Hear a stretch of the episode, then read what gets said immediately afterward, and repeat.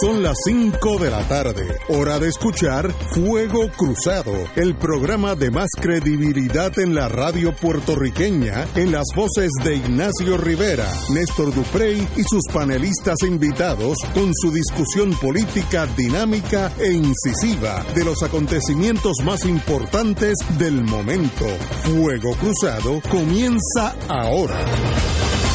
Amigos y amigas, muy buenas tardes. Hoy es martes 27 de agosto. Estamos aquí a las, creo que a las cinco y media. A 5 y 30. Eh, la gobernadora va a hablarle al pueblo de Puerto Rico, así que la, la oiremos y ustedes también vía esta estación.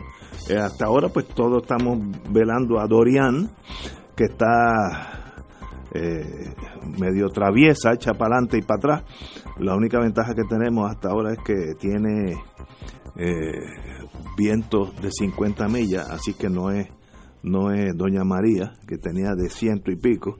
Eh, se mueve a 13 millas por hora, north northwest, que es, si sigue en la dirección que aparentemente eh, la están poniendo ahora, pues le va a dar a la esquina de Puerto Rico, San Germán, eh, Cabo Rojo, por ahí entraría y saldría, y entonces le da de rebote a Santo Domingo, a la parte este de Santo Domingo. El boletín de las 5 de la tarde Lo del tenemos. Centro Nacional de Huracanes coloca este sistema en la latitud 15.3 grados norte, la longitud 62.5 grados oeste, a unas 330 millas del pueblo de Ponce. Eh, de acuerdo a la trayectoria que ofrece el Centro Nacional de Huracanes, el huracán estaría partiendo, estaría atravesando la isla de Puerto Rico, eh, colocando el punto más cercano a las 7 de la noche a 10 millas de Mayagüez. De Sin mañana. embargo, cuando uno mira el llamado cono de incertidumbre que Sí, la- proyecta las posibles el trayectorias. Centro Nacional de Huracanes coloca a la totalidad de, de la isla de Puerto Rico bajo el efecto de, de este huracán. En esta eh, trayectoria proyectada, repetimos, se coloca por primera vez a las islas de Vieques y Culebra que recibirían algún impacto de lluvia y viento de este sistema.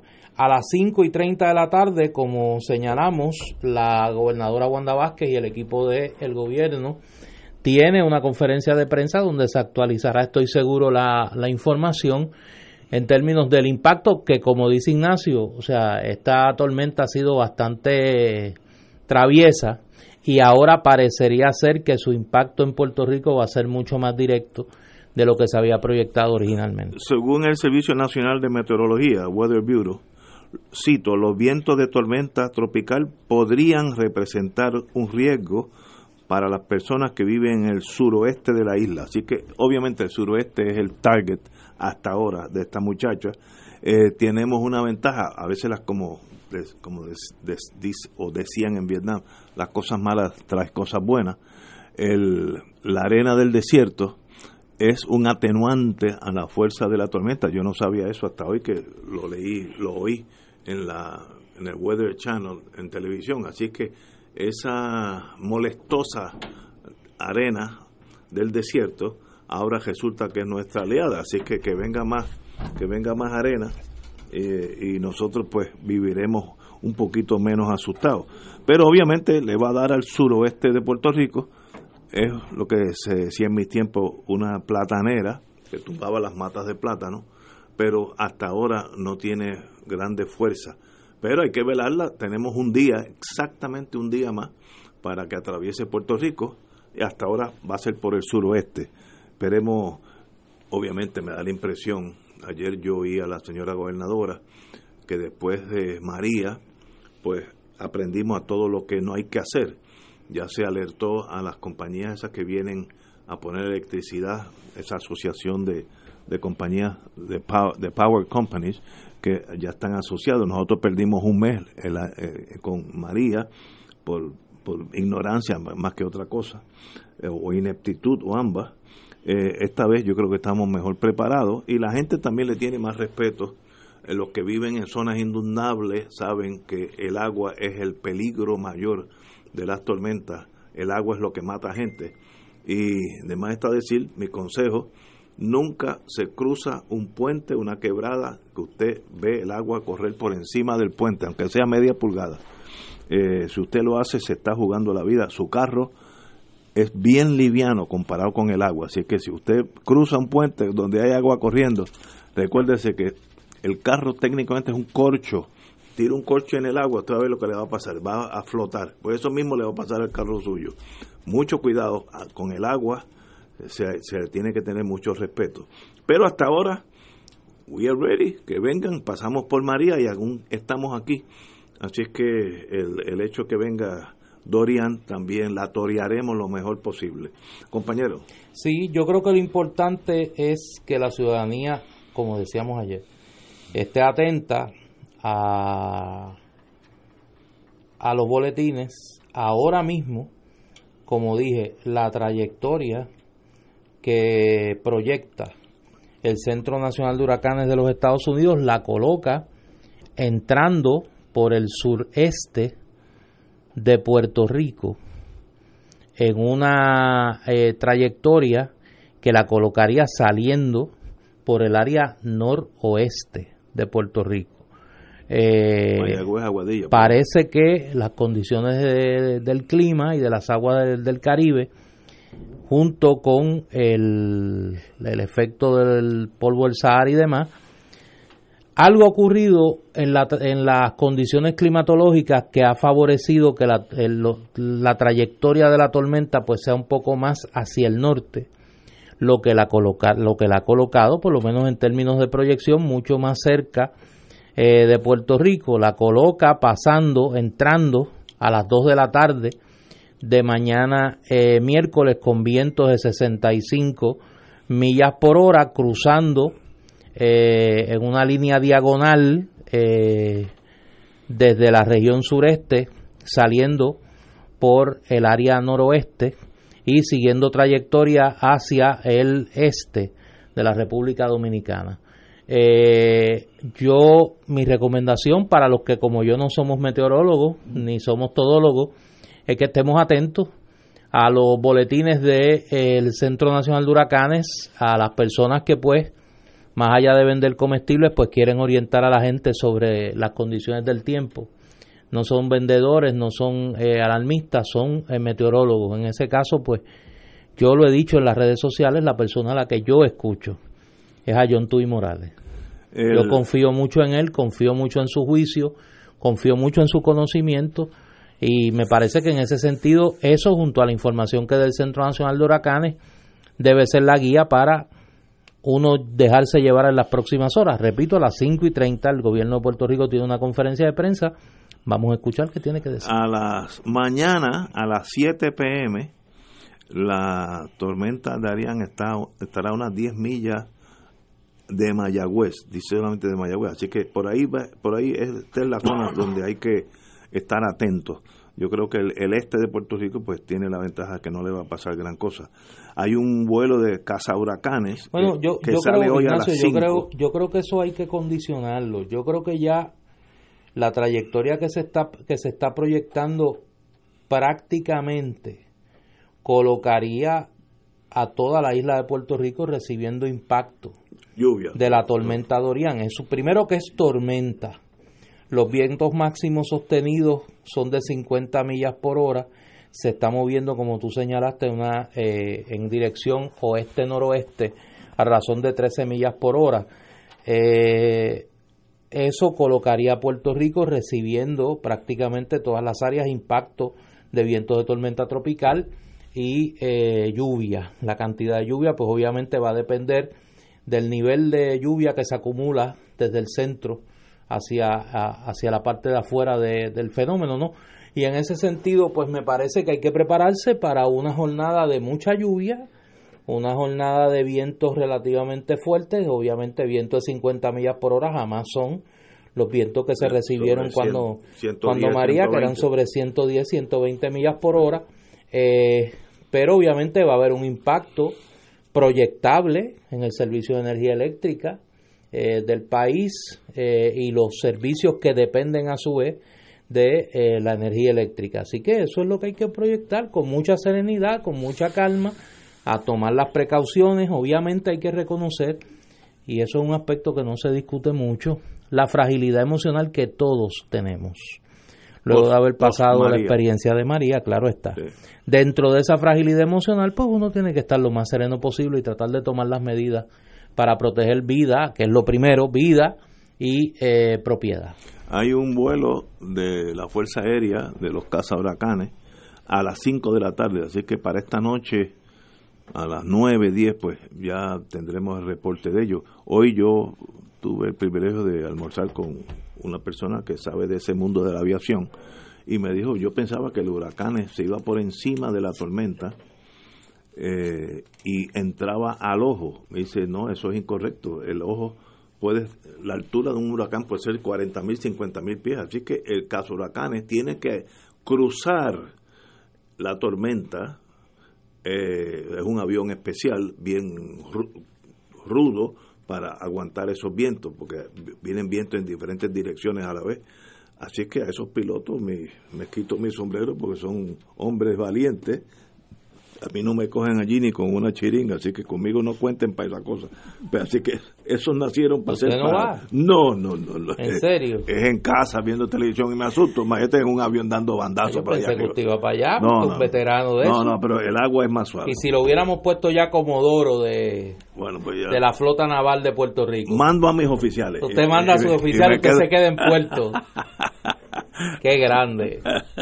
bueno, ahí hay hay una, para los periodistas que nos están escuchando, que yo sé que son algunos, eh, de cara a las 5 y 30, antes de pasarle a, a Marilú, yo creo que hay unas preguntas que antes de que nos sometan a la, al, al, a la retraíla de números que dio ayer la gobernadora, yo creo que hay unas preguntas base, por ejemplo, ¿Qué medidas se están tomando? Hoy hubo una reunión con los alcaldes de la región eh, suroeste y el director de la Agencia de Manejo de Emergencia. ¿Qué medidas se están tomando para que para ordenar el refugio de las familias que, que al día de hoy todavía viven con toldos con, con, techos en de toldos azules?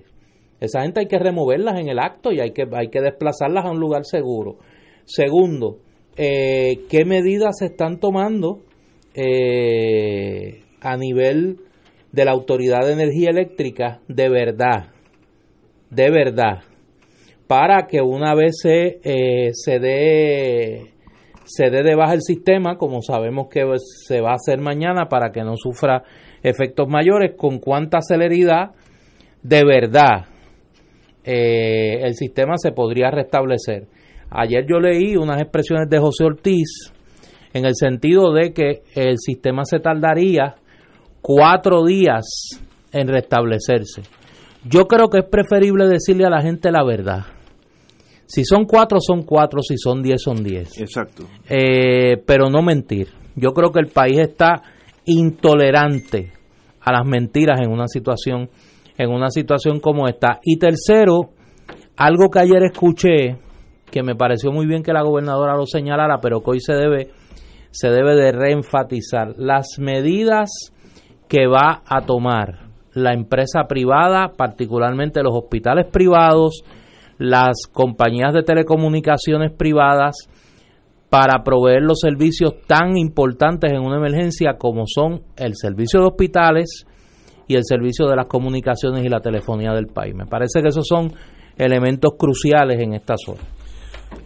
Compañera. Eh, yo estaba leyendo un tuit de John Morales, que es la persona que a la que hace referencia a Néstor. John Tui Morales. Se le conoce como John Tui Morales. Es que ese es su nombre. Exacto, pero él se, llama John Morales en Twitter. Sí, porque entonces, el, el, apellido de su madre. Ajá. Hace unos 29 minutos él publica, parecen inútiles los intentos de formar un ojo en Dorian.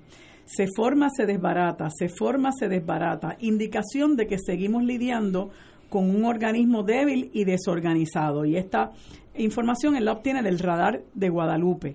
Eh, el problema con que eso ocurra es que independientemente de que esté desorganizado, de que no se pueda, como quien dice, organizar un ojo, de que este pueda variar un poco la trayectoria, no es cierto eso de que estamos listos. Y entonces eso realmente, eso realmente irrita al país, que usted le diga que nosotros estamos este, listos, porque por un lado usted tiene a José Ortiz de la, de la Autoridad de Energía Eléctrica diciéndole cuando todavía no había tomado el curso que ha tomado ahora la, la, la tormenta que esto iba a tomar cuatro días, en lo que cuatro a cinco días en lo que recuperábamos la luz. Imagínenselo ahora. Y, y a la, alcaldesa de, de, Ponce, en una entrevista con el amigo Julio Rivera Saniel, le dijo que había trece mil y pico de personas, familias en el sur de, o suroeste del país que todavía tienen toldos sobre sus cabezas. ¿Cómo un país puede estar listo para un fenómeno atmosférico como este? Con un sistema eléctrico debilitadísimo, porque en dos años no han hecho nada para que nosotros podamos decir que aquí en alguna forma se ha fortalecido el sistema eléctrico.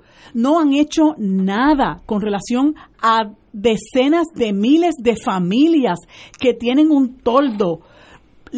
hay que hay que tener primero responsabilidad y hay que tener empatía. Póngase en los zapatos de una persona que tiene una lona en su techo el, la situación de crisis por la que debe estar atravesando ahora mismo esa familia. Y que a nosotros se nos diga por los dos lados de la boca que estamos listos y que mantengamos la calma. Yo creo que eso refleja una gran falta de empatía y de sintonía con lo que es la realidad de un pueblo que desafortunadamente se ha ido empobreciendo cada vez más y que luego de dos años de haber pasado por la catástrofe de María, nosotros estemos todavía viviendo en la crisis en la que estamos viviendo.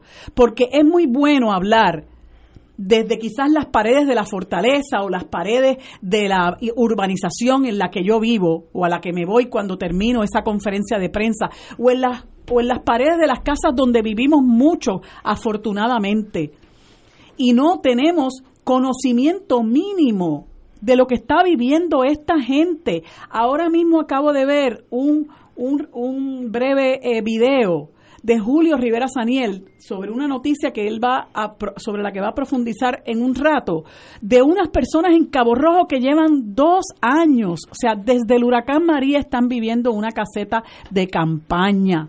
O sea, ¿cómo es posible que en este país donde hay legisladores que con tal de taparle la cara, a, de lavarle la cara a Ricardo Rosselló, digan, como escuché yo una vez a Tata Charbonnier diciendo, que nosotros económicamente se habían hecho unos grandes avances y que estábamos, habíamos mejorado muchísimo. ¿Cómo uno puede hablar así cuando hay de 25 a 30 mil familias que tienen una lona encima de sus cabezas? y que cae una lluvia y se les cuela el agua y que tienen que enfrentar ahora mismo una tormenta, sobre todo por el área suroeste donde hay 13 mil y pico de esas familias.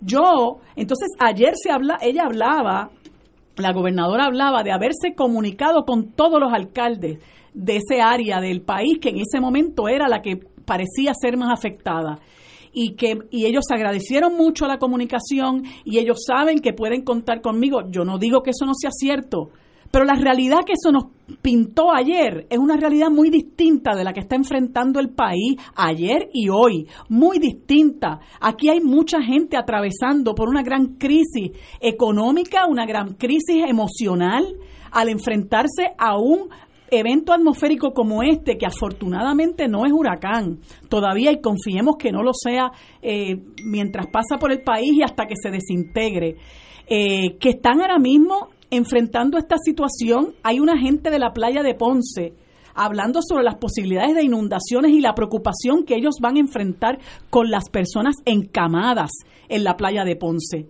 muchas de las cuales dependen de la energía eléctrica. Entonces, que en este país no se haya tomado las provisiones necesarias para garantizar que esa gente pudiera estar bien. Dos años más tarde, un año más tarde, a la siguiente época de huracán, en el 2018, Aquí no había ni plan de contingencia. Lo acaba de firmar la gobernadora hoy. Entonces, eh, uno, tiene que, uno tiene que indignarse porque realmente lo que se le vende a uno es que aquí está todo bien, está todo chilling. Están todas las agencias. Ayer se hizo un recuento de lo que pasa en todas las agencias. Y entonces cuando usted empieza a leer el periódico, empieza a escuchar lo que dicen los alcaldes, Resulta que hay refugios que no están listos, están las personas que no tienen toldo, están las personas que pueden enfrentar nuevamente una crisis de salud si no se les garantiza que van a tener servicio eléctrico. Hay plantas de, acueductos que no tenían generadores y así por el estilo. Entonces uno dice, eh, ¿por qué se nos vende un país eh, eh, que confronta una emergencia como esta de una en un cuadro que es irreal? Y uno, bueno, este, se prepara y todo y posiblemente no tenga que pasar por las vicisitudes que van a pasar, que pueden pasar muchos de nuestros hermanos y hermanas, pero nos corresponde ser responsables sobre todo a los que tienen el poder, a los que detentan el poder.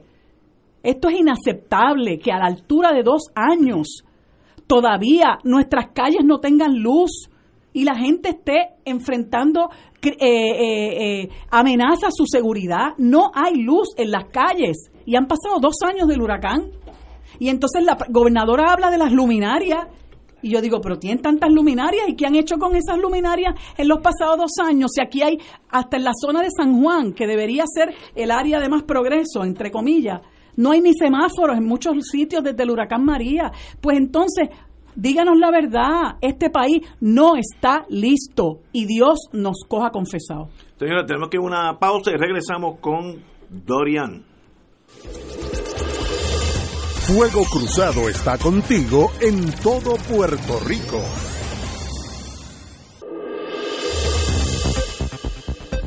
Y ahora continúa Fuego Cruzado.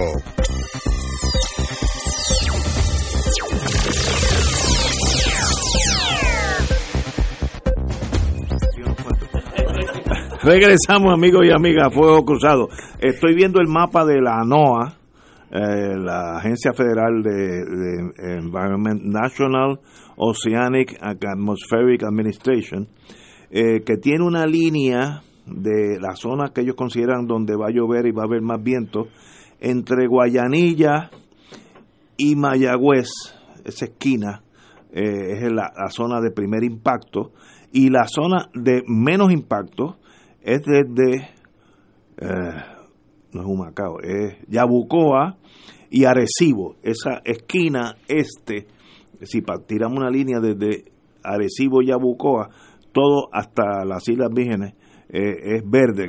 Dice, cito, las zonas verdes van a seguir trabajando normal. Eh, así que esas son...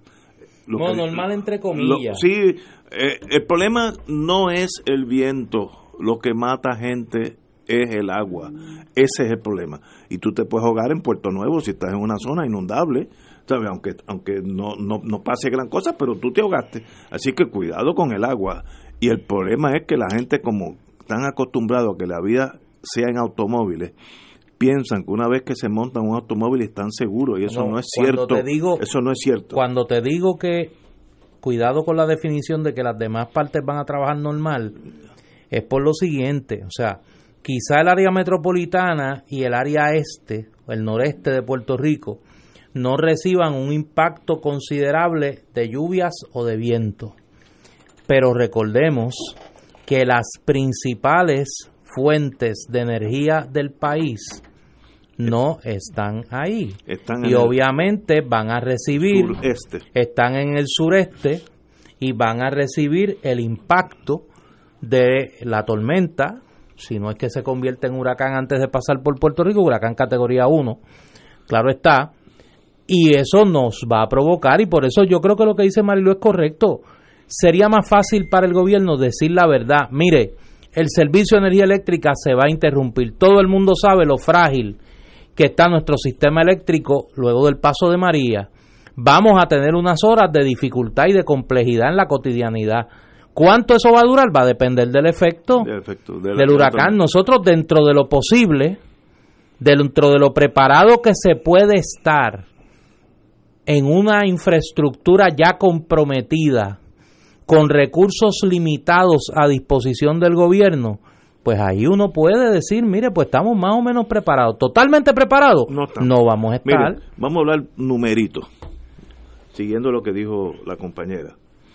Las unidades principales de energía eléctrica que están averiadas y no disponibles a hora de la llegada de Dorian. Estos son números exactos. En la central de San Juan, ahí viven 200 mil personas, fuera de servicio, unidades 7, 8, 9 y 10. Eso es la realidad. En servicio 5 y 6. San Juan está trabajando con dos unidades todo el tiempo. Central Palo Seco, importantísima también. Fuera de servicio, unidades 1, 2 y 4. En servicio 3. Central Aguirre, gigantesca planta de producción de electricidad. Fuera de servicio la unidad 2, en servicio la unidad 1. La conozco muy bien porque eso todo el equipo es llena de eléctrica allá. Central Costa Sur, fuera de servicio unidades 3, 4 y 5, en servicio 6. Estamos trabajando con alfileres la vestimenta de electricidad de, este pueblo está cogida con alfileres. Cualquier jamaquión y van a perder electricidad. Eh, esperemos que no sea así, pero sobre todo en esas en esa área sur-oeste eh, pueden, pueden tener problemas. Pero sencillamente, sencillamente tropezamos que todavía no hemos eh, no nos hemos reparado eh, ningún porcentaje adecuado de María. Estamos casi post María, como si hubiera pasado a María hace seis meses. Así que eso es negligencia, eso es pobreza, eh, ineptitud, todo eso junto, lo meto en un cóctel y, tira esto. Lo, lo, interesante es que de los, creo que en la noticia, estoy hablando de memoria, de los tres o cuatro helicópteros que tienen energía eléctrica, eh, tres no están funcionando, o, la mitad, algo así. Mire, eso no tiene que ver con María, eso tiene que ver con falta de administración. Esta gente que todos los días están en la prensa hablando, este señor Ortiz, y usted no pensó que en algún momento este año podría pasar algo que se necesitaran esos helicópteros. Ahora es que dicen, ah, es que la, más de la mitad está dañado y más de la, la, mitad de las unidades de electricidad no están funcionando. Eso no tiene que ver con, con Dorian, eso no tiene que ver con María, ya eso pasó. Eso tiene que ver con negligencia administrativa. Y eso es imperdonable, porque todos sabemos lo importante, todos aprendimos lo importante que es la electricidad. La clave yo creo que como en todo es hablarle con la verdad al país. Que nos digan la verdad. O sea, dejar a un lado, mírense en el espejo de lo que pasó con María. Hay que dejar al lado las estrategias de COI, hay que dejar al lado los espectáculos mediáticos y hablarle a la gente con la verdad. Si se va a tardar una semana, pues se tarda una semana. Si se tarda 10 días, 10 días. ¿Seguro? O sea, pero díganle al país la verdad y yo creo que en ese sentido la gobernadora tiene una gran oportunidad. Los ojos y oídos del país están, están puestos sobre ella de cómo se maneja esta crisis, de cuán diferente y eficaz se maneja esta crisis comparado con lo que ocurrió con el huracán María, haciendo una salvedad esto es un fenómeno de mucho menor fuerza. esto es, esto una, es una, tormenta tropical que puede convertirse en huracán categoría 1. Posiblemente se, se torne huracán pasado Santo Domingo, que entra en el Atlántico. Yo no sé, yo no soy meteorólogo. Por, ahí, por ahí se puede forzar. O sea, hay que estar pendiente a los que saben, a los meteorólogos. Ahora, la negligencia del Estado de energía eléctrica Sé que vivimos en un país pobre, que no tenemos el dinero, no podemos tomar prestado para arreglarla, pero se pudo haber hecho mucho más. Y la negligencia de tener más de la mitad de los helicópteros dañados es negligencia administrativa. Ahí no hay perdón de Dios. Porque para eso que usted está ahí. No para estar en la televisión todos los días por la mañana diciendo que todo está bien. Pero, we can take it. no importa la adversidad, Puerto Rico triunfa a la larga. Vamos a una pausa, amigos. Fuego Cruzado está contigo en todo Puerto Rico.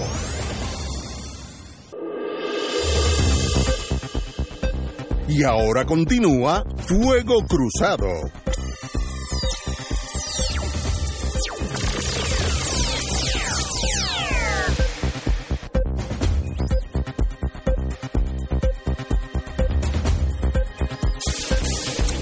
Regresamos, amigos y amigas, a Fuego Cruzado. Tenemos unas palabras del el señor presidente. Oye, esto es increíble. que entonces me, voy en un declive emocional dado nuestro presidente, compañero. Bueno, presidente tuyo. Eh, Pero, Estados Unidos. pero estamos hablando de una reacción hoy del presidente de los Estados Unidos, Donald Trump, ante las noticias que apuntan al paso de la tormenta Dorian por Puerto Rico. Este sujeto hizo unas expresiones. Esta es la palabra. Sí, sí, este sujeto hizo unas expresiones a través de su cuenta de Twitter a las 12 y 9 minutos de la tarde, eh, que las voy a traducir. Dice, wow, otra gran tormenta se dirige a Puerto Rico. Esto va a terminar algún día. El Congreso aprobó 92 billones de dólares para Puerto Rico el año pasado. Un récord de todos los tiempos eh, en su categoría para cualquier sitio. Fíjate que esa es la preocupación de él, el dinero. El dinero, es que eso es lo que lo mueve, él no tiene más nada. Si pudiera... Él no le importa si muere gente. Sí, eso es irrelevante. Eh, para él eso es irrelevante. Relevante. Dice, oye, ¿hasta cuándo vamos a tener que darle chavo a esta gente? Esta gente, para que pongan todo. para, para que y- y eso que nos dijo, para los gobiernos corruptos que tienen allí. Porque esa era No, la no, otra, es- esa vendrá mañana. Es que como tenía prisa. Sí, fue- con la, no, y está el punto. acabando, tiene jet lag, porque está acabando de llegar de allá de la Francia, cumbre Biarritz, de, de Biarritz. buen sitio. Sí. Uh, big time. Sí. Oye, hablando de negligencia, yo, pues, no saben, almuerzo con un grupo de amigos en, en Oye, Genesis. aquí tengo un amigo, perdóname, sobre este tema de las naves de energía eléctrica. Aquí tengo un sabio que me escribe. Las naves de la Autoridad de Energía Eléctrica están dañadas hace tiempo, pero pilotos mecánicos y tripulantes cobran como si estuvieran trabajando. Ah, no, pues entonces cuestión de uh, organized crime. Eso se repite en la policía. No, no, no, no, no puedo, porque la adversidad me, me- Bastante tengo con Dorian y ahora me- tú me tiras ese, ese, ese ladrillo a través de una vitrina. Es que es el sistema... Por eso es mi tesis, y en esto la compañera y yo diferimos, hay que privatizarlo, porque eso no existe si fuera un negocio donde a fin de año estamos mirando dólares y centavos. Esos vagos que no, que Yo no han volado. Bueno, sí, pues, pues, yo estoy de acuerdo con ustedes. La discrepancia es obvia. Yo lo privatizo y General Electric corre eso con la mitad de los empleados y, y- y va a ser más cara, pero siempre va a estar ahí. Oye, tú Bueno, siempre estás empujando esa línea. sí, porque yo... que se lo vendan allá en el Yo que yo tengo intereses. Sí, sí, no, tú, tú eres fiel, oye, la verdad que tú, tú eres fiel a tu, a tu, a tu Alma- alma mater. Bueno, oye, pero hablando de negligencia, yo almorcé hoy con el presidente de una compañía de seguro y estábamos hablando que ayer la Autoridad de Energía Eléctrica radicó la planilla para la reclamación de las pérdidas de María.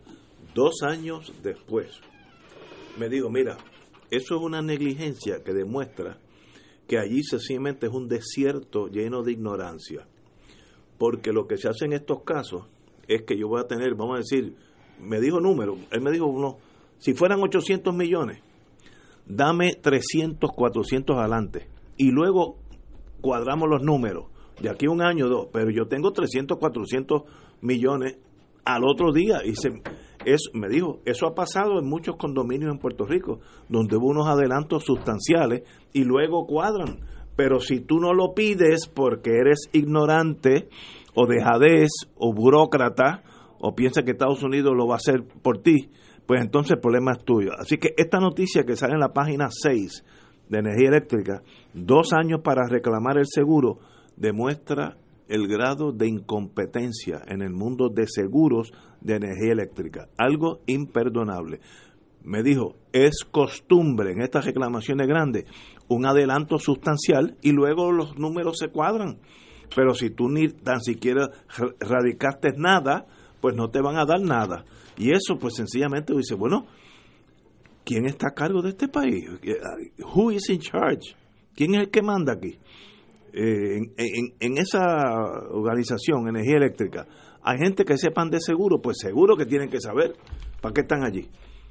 Y si no están, pues para eso ustedes tienen asesores. Oye, y han dejado pasar 200, 300 millones de dólares que ya los hubieran empleado en tener alguna de estas unidades corriendo. Negligencia de ustedes, de más nadie, de ustedes.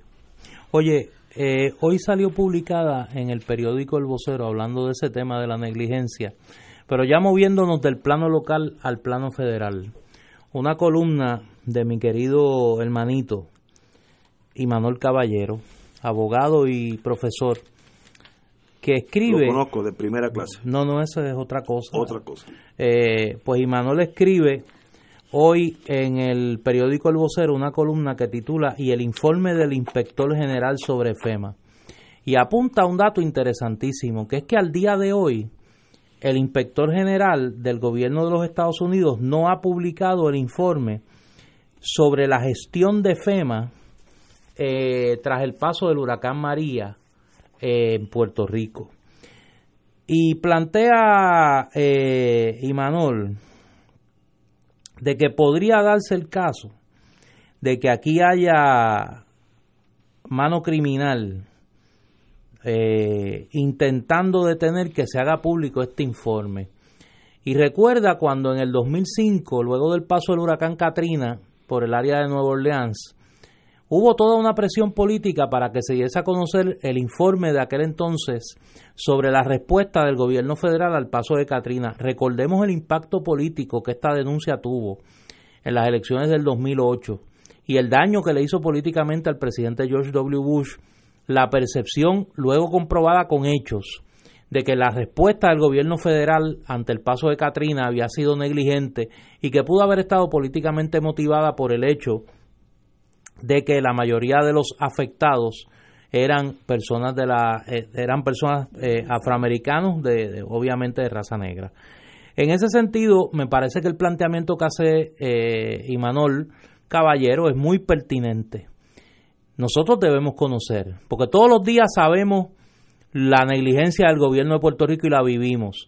Sabemos que hay varios procesos abiertos en el gobierno federal investigando la respuesta desde el gobierno de Puerto Rico sobre el paso de María. Sabemos que ahora mismo hay un caso, hay un gran jurado en el Tribunal Federal sobre los contratos otorgados en la Autoridad de Energía Eléctrica a la empresa Cobra, donde se implica directamente a funcionarios de FEMA en Puerto Rico en un esquema de tráfico de influencias.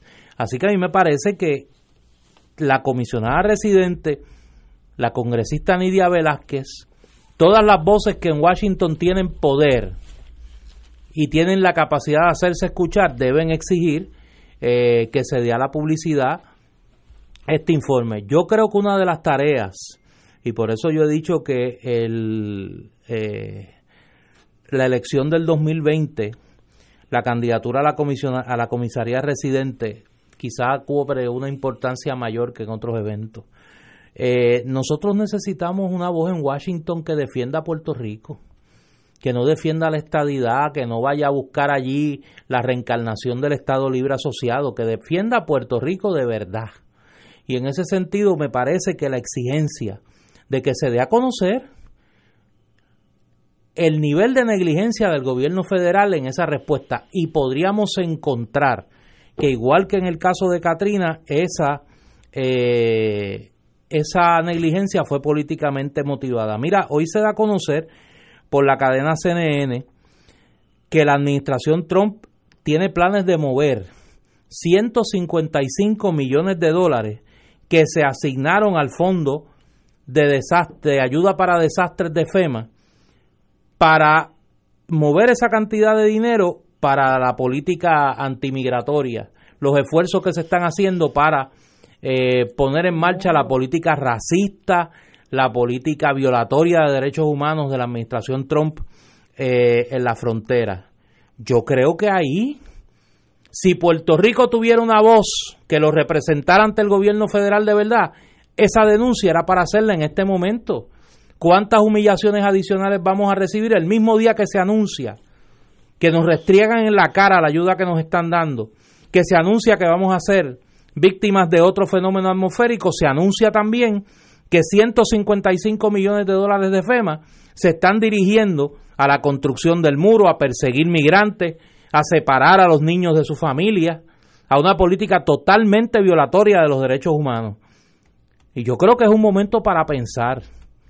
¿Hasta cuándo nosotros vamos a estar huérfanos de voces que defiendan a Puerto Rico? Porque los que viven hoy en todos los azules son PNP, son populares, son independentistas, son gente no afiliada. Los que todavía están buscando una salida a su drama existencial después del paso de María pertenecen a todos los partidos políticos y no pueden esperar por la quimera de la estadidad, ni pueden esperar por la quimera de una nueva ley de relaciones federales o un nuevo Estado libre asociado. Tienen que resolver sus problemas ahora. Y están huérfanas y huérfanos de una voz que defienda a Puerto Rico. Señores, tenemos que ir a una pausa, seis menos cuarto. Fuego Cruzado está contigo en todo Puerto Rico.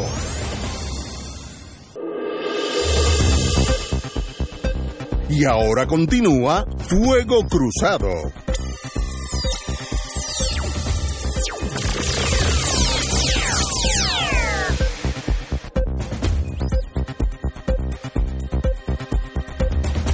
Regresamos, Boys and Girls de Fuego Cruzado. Para los que nos están escribiendo sobre eh, la conferencia de prensa del gobierno de Puerto Rico, estamos esperando, estamos, monitoreando eh, la señal de WIPR para eh, inmediatamente que comience la misma pasar nuestros micrófonos allá para que tengamos la más reciente información sobre la trayectoria de la tormenta Dorian y los planes del gobierno de Puerto Rico. Mira, eh, yo, perdón, yo quería comentar sobre lo que estaba diciendo Néstor hace un rato en términos de, de, la agencia esta estatal, eh, perdón, federal FEMA, eh, que la gente pues la, la miraba con mucha esperanza a raíz del huracán María y que a dos años casi del paso del huracán María, pues se han caído un montón de mitos en términos de que realmente sin el gobierno federal nosotros no somos nada eh, cómo a lo largo de estos, de estos 25 meses nosotros hemos tenido que subsistir, subsistir por nuestro propio esfuerzo. Eh, ¿Cuánta gente hay hoy día sufriendo precisamente porque se quedó esperando que FEMA hiciera lo que tenía que hacer, incluyendo eh, municipios que estaban esperando eh, los reembolsos el por el recogido de escombros, etcétera, la cantidad de gente que está con toldos todavía, según lo que comentamos ahorita. Y recuerdo que incluso el que dirigía esa, esa agencia tuvo que ser removido en medio de una investigación. Porque es un pillastre también. Y, y posteriormente hubo dos acusaciones particulares. Hay, hay una de, ellos, de ellas que no recuerdo ahora mismo sobre qué trataba, pero había una de la contratación de unas personas que estaban, eh, habían sido contratadas eh, para eh, trabajar con el asunto de los toldos y resulta que no tenían absolutamente ninguna experiencia, era ah, una gente de la Florida. De, Florida Ajá, entonces cuando venimos a ver, FEMA resulta ser una, una agencia que no está exenta de la ineficiencia ni de la corrupción tampoco, ¿no? Y entonces yo pienso que eso que ha ocurrido particularmente, mire, con FEMA, con el ejército de los Estados Unidos, con el cuerpo de ingenieros, todo ese tinglado se cayó, porque todo el mundo en el, en el país estaba esperando, ay, que mandaron al ejército. Yo recuerdo un señor de apellido Buchanan que lo mandaron aquí después que Trump vino a tirarnos papel toalla eh, en, eh, a una gente en, Guainabo, eh, eh, Buchanan, y Buchanan no duró cinco meses aquí, cinco semanas aquí. Esa gente no pudo construir ni un puente. Y había una gente en, en Utuado, no recuerdo ahora mismo el barrio, eh, que estaban totalmente incomunicados porque un puente que ellos tenían se cayó. Entonces, gracias a la inventiva de esa gente, ellos empezaron a movilizarse desde donde estaban hacia el otro lado de, del barrio al que necesitaban llegar para poder, ¿verdad?, tener acceso a todas las cosas que ellos eh, en ese momento necesitaban. Así que eh, la realidad es que nosotros tenemos que acabar de darnos cuenta de que eh, esta, esta relación con los Estados Unidos es, es, un, es una, un carimbo, ¿no? Es una cosa que nos maniata, porque lamentablemente ni en momentos de, de crisis profunda nosotros pudimos recibir eh, la ayuda que realmente necesitábamos luego de un, una crisis como la que atravesamos con María. Y encima de eso, esa nación tiene un presidente que no descansa en humillarnos, que no descansa en revictimizarnos, que no descansa en decirnos a la cara, la verdad que ustedes lo que hacen es que molestan. Pues, pues yo lo que le digo es, eh, si nosotros molestamos, pues mire, salga de nosotros, pero la realidad es que no lo hace porque ellos, ellos saben que nosotros somos un buen negocio para ellos, ¿verdad? De todo el dinero que sacan las empresas extranjeras, las empresas de los Estados Unidos, todo el dinero que sacan libre de impuestos, que se que, se, que, que asciende a cerca de 35 mil millones de dólares contra lo que ellos nos dan, parte de lo cual ya son derechos adquiridos de los puertorriqueños porque han pagado por eso. Y, y estas son las experiencias eh, que la gente tiene que mirar para que se den cuenta de que somos víctimas de un eh, flagrante engaño. Eso mismo que estaba comentando Néstor ahorita, de cuál es la función de un comisionado residente. Bueno, eh, más allá de, de, que, de que debería encaminarse para seriamente mover un proceso responsable de descolonización, mire, exija lo que nosotros por derecho nos corresponde.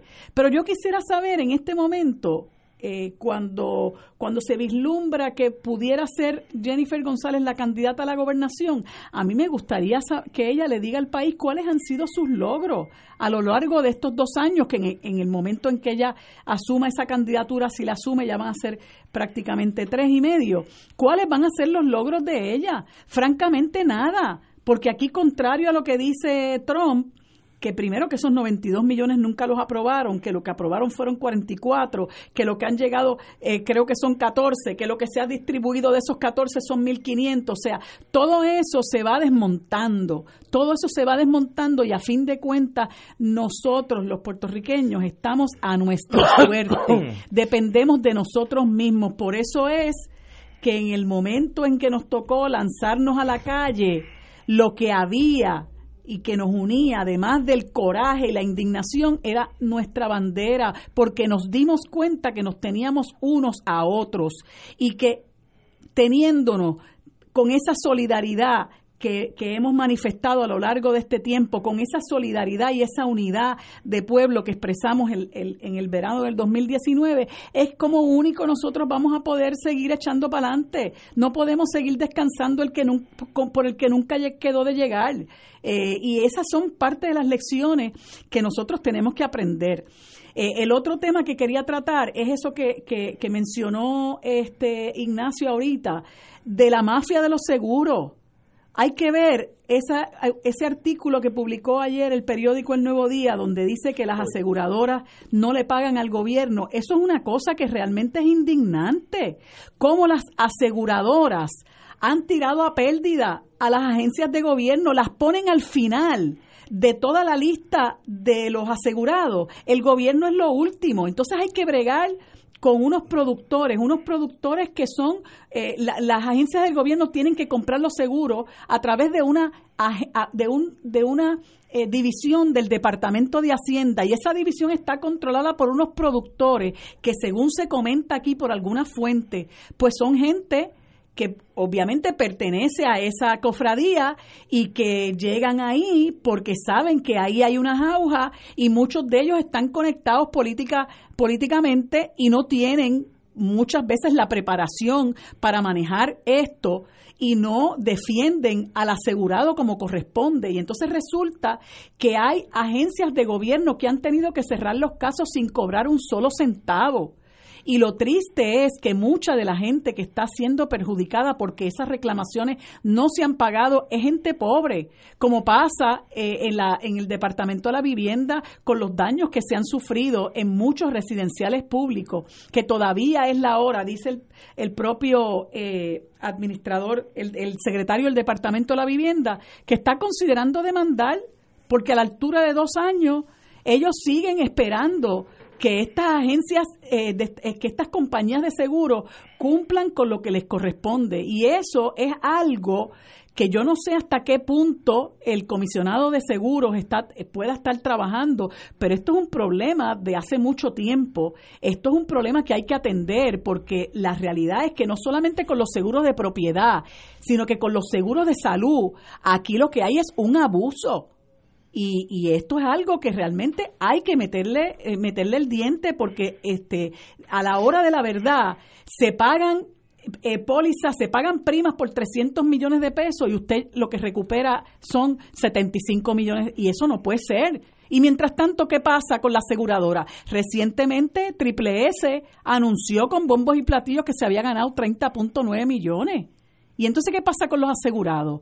Entonces el asegurado se le toma el pelo y esto realmente requiere que, que, se, que se atienda como corresponde, porque es gente que se está lucrando a costa del sufrimiento de otro, se está lucrando para no responder con, el, con la, obligación de asegurar lo que se comprometieron a asegurar y, el asegurado es el que termina eh, perjudicado. En, el mundo de seguro, con el gobierno, hoy me dieron una lección, porque estuve preguntándole a, este amigo, presidente de una compañía, el, eh, donde está el tumbe generacional es el que es intermediario entre el gobierno y la compañía de seguro. Por eso, eso es una designación estrictamente política. Me dijo este amigo, una vida entera en el mundo del seguro, que hay gente muy competente, que saben lo que hace, y hay unos que no saben dónde queda eh, la Casa Blanca en Washington o la Fortaleza en Puerto Rico y los nombran jefe de la agencia tal, de todos los seguros que pasan por esa agencia, él va a cobrar el, el, como broker, como, el que la consiguió de dedo, political appointment, eso es todo, ahí no hay nada de, de quality control. Me dice que en el mundo del, de los seguros médicos, en estas agencias, etcétera, ahí hay más dinero que en el seguro de propiedad, más dinero, pero como ahí nunca hay una ventana rota, nunca hay algo que visualmente tú lo veas, pues entonces esos brokers se hacen millonarios, nadie sabe quiénes son, eh, ellos saben, me dijo los nombres, mira, fulanito, fulanito, me dio 10 nombres, esos son competentísimos, y me dio como 10 más, esa gente no sabe dónde queda el viejo San Juan, pero son primitos del gobernador, esas cosas, como sabemos, de, no ahora, de hace 20, 30 años, hay alguien que pueda limpiar ese mundo, pues mire, no sé, y a la edad mía pues ya uno empieza a perder la esperanza, seguiremos cuesta abajo como Gardel. Son las 6 de la tarde y regresamos con Fuego Cruzado. Fuego Cruzado está contigo en todo Puerto Rico.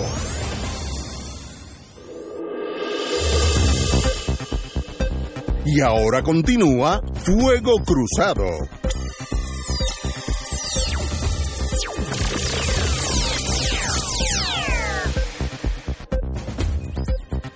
Regresamos amigos y amigas a Fuego Cruzado. Mientras esperamos por el inicio de la conferencia de prensa de la gobernadora Wanda Vázquez y el equipo gubernamental, que obviamente parece que el cambio en la trayectoria, en la proyección de la trayectoria del huracán, de la tormenta Dorian, pues ha provocado algún tipo de retraso. Mientras esperamos eso, llega una noticia a través de eh, la página web del periódico El Vocero, donde se informa que el ex vicepresidente de la Cámara de Representantes y actual anfitrión del programa Jugando Pelotadura, Ferdinand Pérez, se encuentra en el centro médico de Río Piedras tras, tras sufrir un accidente automovilístico en el centro de convenciones en Santurce. El accidente no fue informado a la policía y cuando los agentes llegaron al lugar, el automóvil que según se alega conducía el animador estaba sin tablilla y una grúa se lo estaba llevando. Un guardia de seguridad les dijo a los agentes que los grueros quitaron la tablilla y pidieron que no llamaran a la policía porque se trataba de una figura pública. La policía obtuvo fotos del automóvil, al parecer un Shelby Cobra, que cobró, que chocó, perdón, contra una palma en la parte trasera del centro de convenciones. Pérez se encuentra en la unidad estabilizadora del Centro Médico de Río Piedras y está siendo atendido por el doctor Pablo Rodríguez, director médico del Hospital de Trauma. Tiene golpe bastante fuerte en el, en el costado izquierdo, pero está estable, dijo el también ex representante del PNP, Gary Rodríguez, eh, que actualmente es comentarista en el programa Lo sé todo de Guapa Televisión. Vaya a Ferdinand y a su familia el deseo de una pronta eh, recuperación eh, de, este, de este accidente. Le deseamos lo mejor al amigo. Sabemos que por la, estoy viendo la foto del auto, fue un choque bien serio. Eh, le deseamos lo mejor y que pronto esté de nuevo animando su programa, que bastante bueno es. Así es que le deseamos que el Señor esté con usted ahora mismo que no haya que esperar mucho para que esté de nuevo mm. dando, lo sé, sabiéndolo todo, vamos a ponerlo así. Eh, de paso, eh, San Juan, el municipio de San Juan, la señora alcaldesa iba a venir este jueves a nuestras rondas de candidato a la gobernación, pero obviamente mandó un mensaje que no puede venir por la cuestión de la tormenta, lo cual es totalmente entendible, así que la hemos movido para el próximo eh, jueves, que creo, estoy hablando de memoria, creo que es 3 de diciembre, por ahí. Eh, de eh, septiembre. De, septiembre, el 5 de septiembre, muy bien. Así que a, la señora alcaldesa este, está excusada debido por fuerza mayor, literalmente, y la veremos de aquí a dos jueves. el pan, que lo ocupó en el alimento en mi, tiempo, adelantaron las ayudas a 143 mil familias por el estado de de, del weather que está pasando del tiempo. del tiempo. Ah, así es que pues el gobierno me da la impresión que esta vez está más preparado que la vez anterior. Pero pero eso lo veremos en 24 horas que veremos si cómo si como, como decía Diplo eh, si el gas pela o si el apio es verdura. Ah. Entonces, entonces veremos si funciona o no. Pero en la, la Guardia Costanera uno no sabe los poderes que tiene la Guardia Costanera hasta que lo saca. Ya puso en condición yanqui, estoy hablando de memoria, los puertos de Puerto, de Puerto Rico. Condición yanqui es que ellos determinan quién entra y quién sale de los puertos para que haya un orden en caso de que se pase algo, que eso no sea un caos, la gente saliendo y chocando uno con otro. Así que ya los puertos, lo que se llama el capitán de puerto, captain of the port, toma la jurisdicción sobre los puertos y el Estado, Estado de Libre Asociado cede voluntariamente el poder sobre sus puertos hasta nuevo aviso. Eso es estándar, eso no, no, no crea ningún malestar, al contrario, eh, se trabajan en conjunto eh, en este sentido. Eh, ya se había anunciado esta tarde por la gobernadora Wanda Vázquez que se estaba activando la Guardia Nacional de Puerto Rico, quien a su vez activó el Centro de Operaciones Conjuntas y a la Fuerza de Tarea de Puerto Rico, la que tendría a su cargo todas las operaciones de apoyo al gobierno durante la emergencia tras por el paso del sistema atmosférico.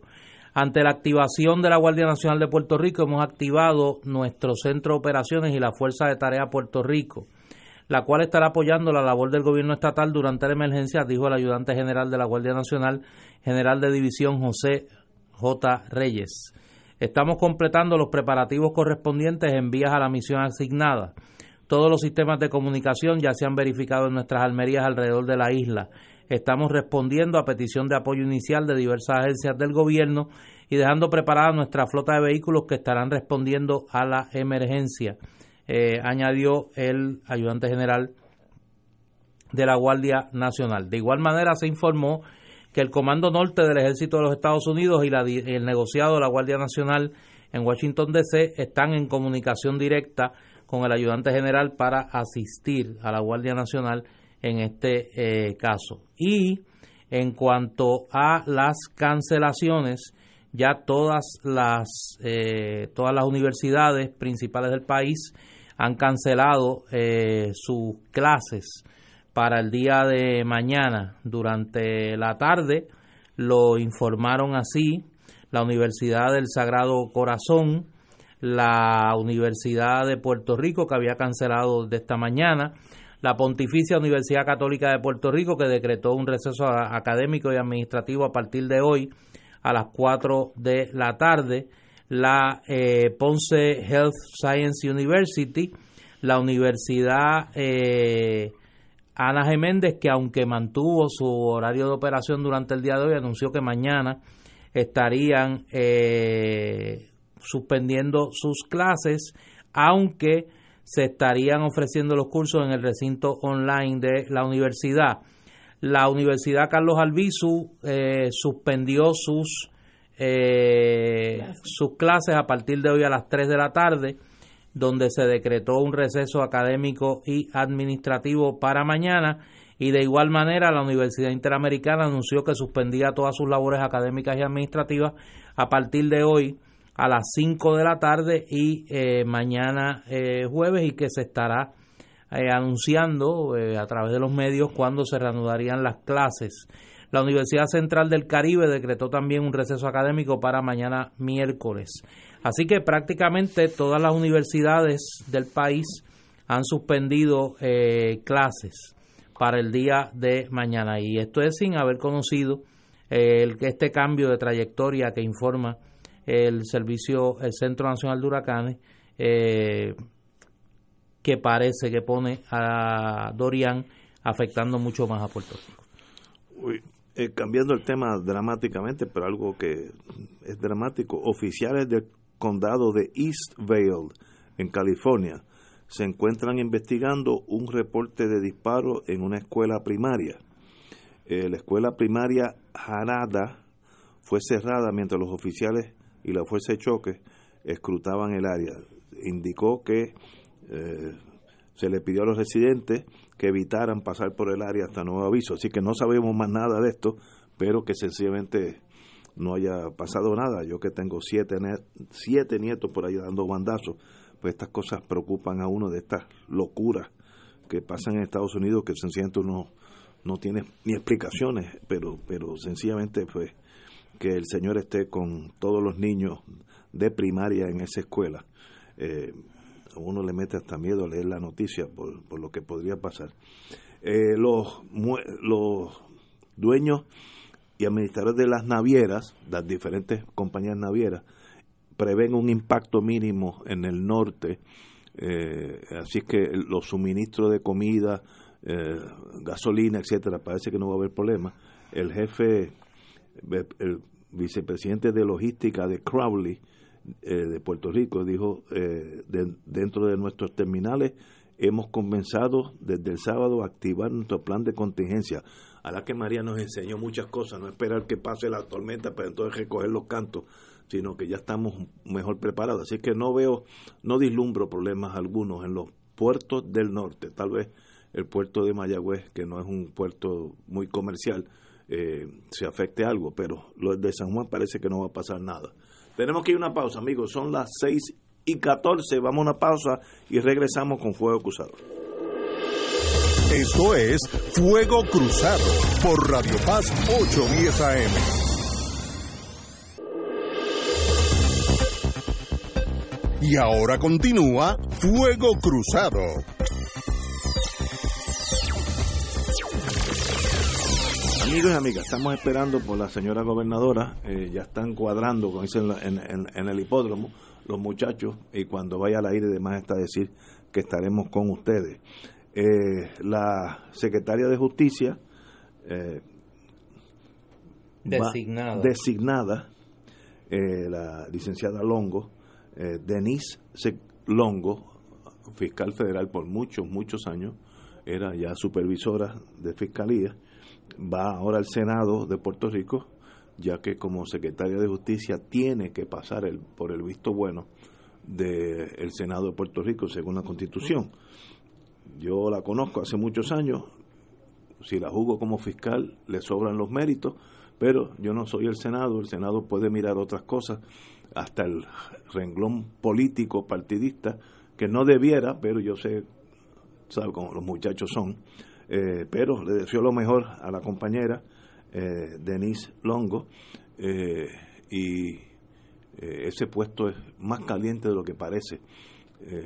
las presiones y los problemas diarios, toda esa fiscalía con todos los problemas criminales, falta de personal, es un puesto difícil y requiere alguien de temple, yo estoy seguro que ya lo tiene, pero ir al Senado como lo manda, lo exige la Constitución de Puerto Rico. Habrá que ver, yo no creo que ese nombramiento vaya a tener eh, muchos problemas a pesar de los cuestionamientos que ha habido al desempeño de la fiscal Longo cuando estaba cuando fungió de manera interina como directora de la Administración de Servicios Generales, ¿por qué creo que no va a sufrir eh, mayores problemas? Porque creo que es un nombramiento consensuado con el gobierno federal y que es parte de esa operación que poco a poco ha ido federalizando todo lo que tiene que ver con el aparato de justicia criminal en Puerto Rico, pero vamos a ver. Vamos a ver eh, cuán expedito es el proceso allá en el en el reino de Rivera mm. Chats. Ay Dios, yo espero que la juzguen por sus méritos y si las bolas son bolas o los strike strike, para eso para eso es que están allí estos senadores que no no metan terceros factores en, en esta decisión. Vamos a ver, allí todo es posible siempre. Oye, ya hay alguien que se preparó para la, tormenta. Se roban siete cerdos de finca en Cuamo. Se este dio adelante, este dio este adelante. Dio adelante. Baladrín típico.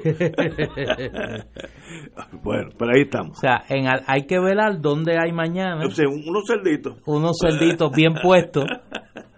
Y ese pues es un probable sospechoso. En el día de hoy llevan tres, asesinatos a plena luz del día. uno esta mañana en Minilla. Que eh, uno va allí a cada rato a hacer cosas. La vida de uno está en estos días. Estaba cerrada por gran parte. Yo estuve por allí en la tarde y estaba cerrada el tramo de la de la avenida de Diego. Ah, bueno, sí, me, imagino. Este, que llega ya al área de y la señora colindante la calle que trabaja para el municipio que no tenía nada que ver y dos dos malandrines entran a tiro de carro a carro y la mataron a Exacto. ella hirieron un niño chiquitito. O sea que no no hay hasta incompetencia hasta en el crimen. La mafia no no no, no mata inocentes ya ese código aquí se perdió. Oye, sí, esto es a lo, a lo como decían, a los colombianos, que se siente tú el que esté por medio te lo llevas, allá tú. Y aquí, y aquí eh, muchas veces, eh, muchas veces estos truanes que mandan a otros a hacer esto, utilizan eh, personas muy vulnerables, personas que necesitan el dinero, personas que no necesariamente a eso es a lo que se dedican, pero que entonces eh, utilizan sustancias controladas o algún tipo de medicamento para poder manejar la situación y entonces tú tienes una combinación explosiva, tienes una gente sumamente peligrosa, este, campeando por sus respetos por ahí y nuevamente un, un sector de nuestra población armada hasta los dientes, que obviamente pues la entrada a nuestro país de, de las armas y las drogas tengo que decir que es responsabilidad del gobierno federal, según lo responsabilizo de la indolencia y la ineficiencia en atender la crisis del huracán. Eh, y a veces yo pienso que, es poco lo que les importa realmente lo que nos esté pasando a nosotros y uno no ve que se hace absolutamente nada por, por asumir esa responsabilidad y por decir, caramba, nosotros tenemos que realmente eh, eh, cerrar, cerrar el cerco, ser más eh, estricto, ¿verdad?, en, en cuanto a nuestra responsabilidad de custodiar las fronteras aquí, el aire, el mar, las aduanas, etcétera, por donde entra eh, este, estos artefactos ilegales. Eh, pero la impresión que yo tengo es que no les importa realmente muy poco porque no les importa que nosotros nos matemos, que aquí tengamos que invertir tiempo en, en, en, atender este, toda esta situación de inestabilidad. Hay una gran indolencia, ¿no? que es la que ha caracterizado al gobierno federal para manejar los asuntos que les atañen a ellos directamente. Ahora, para la represión, para eso ellos son muy diligentes, ¿no? Eh, y siempre vemos a Rosemilia, que ya dentro de un poco tiempo no la veremos más, pero siempre la vemos, ¿verdad?, alardeando de, de, que estamos acusando, de que estamos procesando, pero nada en términos de qué estamos haciendo para prevenir que este tipo de situación se siga repitiendo. Eh, yo estaba leyendo, yo recibo un magazine a los que le gustan las armas, se llama Shotgun News, es como el New York Times para los armeros.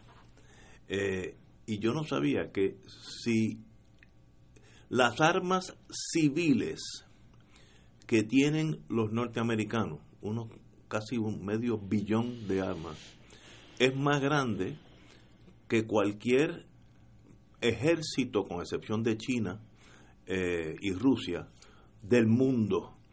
Otras palabras, las armas que tienen los civiles dentro de Estados Unidos sería el tercer ejército del mundo. Eso demuestra, la, para mí, eh, la obsesión que tiene esa nación, y lo puedo criticar porque lo admiro en muchas cosas, con las armas de fuego.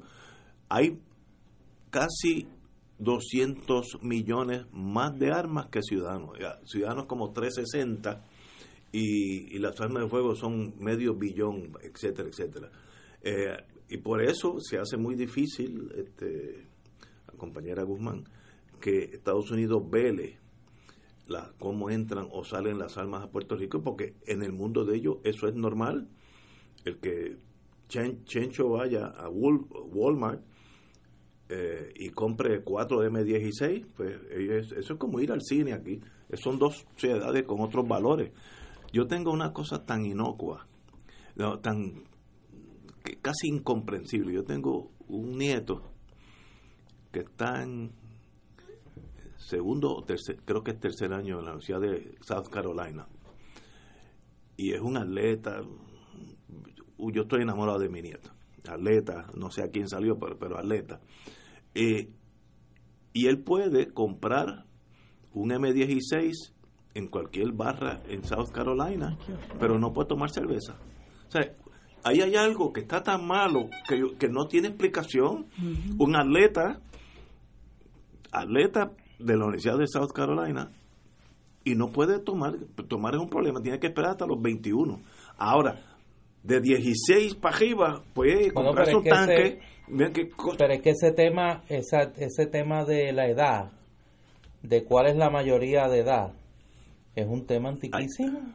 Pues recordemos todo el debate que hubo aquí con el voto a los 18 años. Que lo querían bajar en, la, en la década de los finales de los 60, principios de los 70. En, el 70 fue que se enmendó la constitución. De, paso, dije 21 años, en Estados Unidos 18.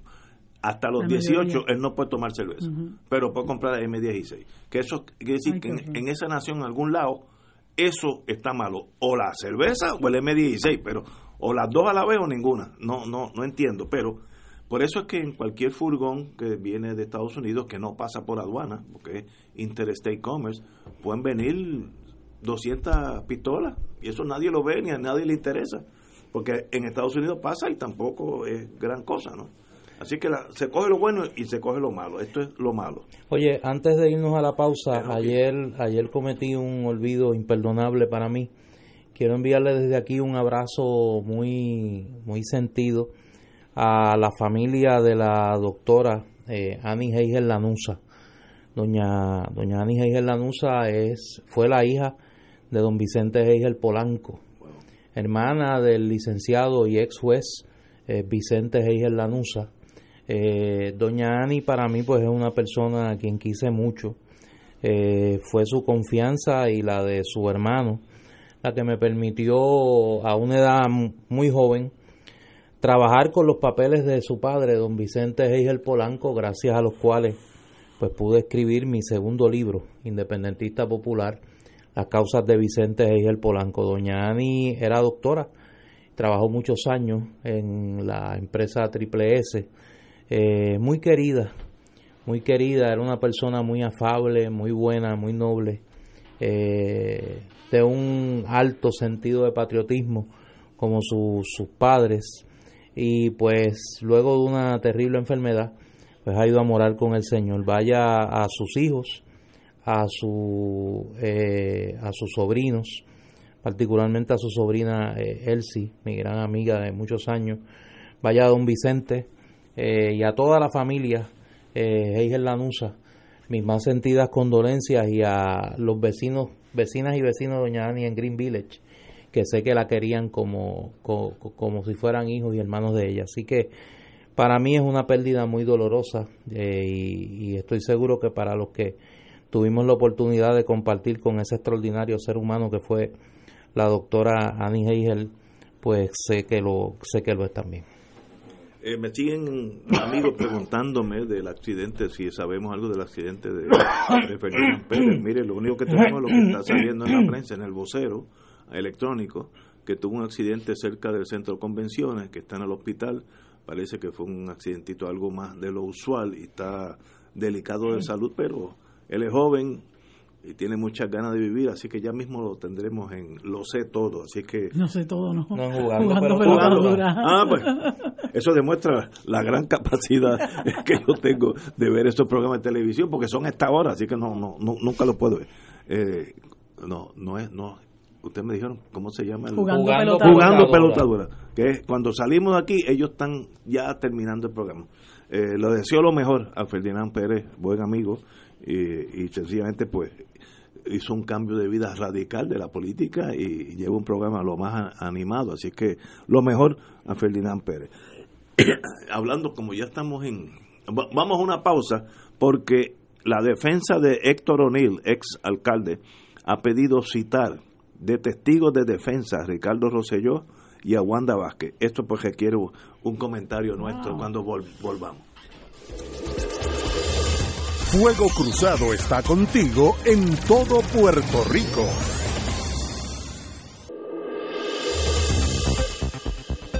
Y ahora continúa Fuego Cruzado.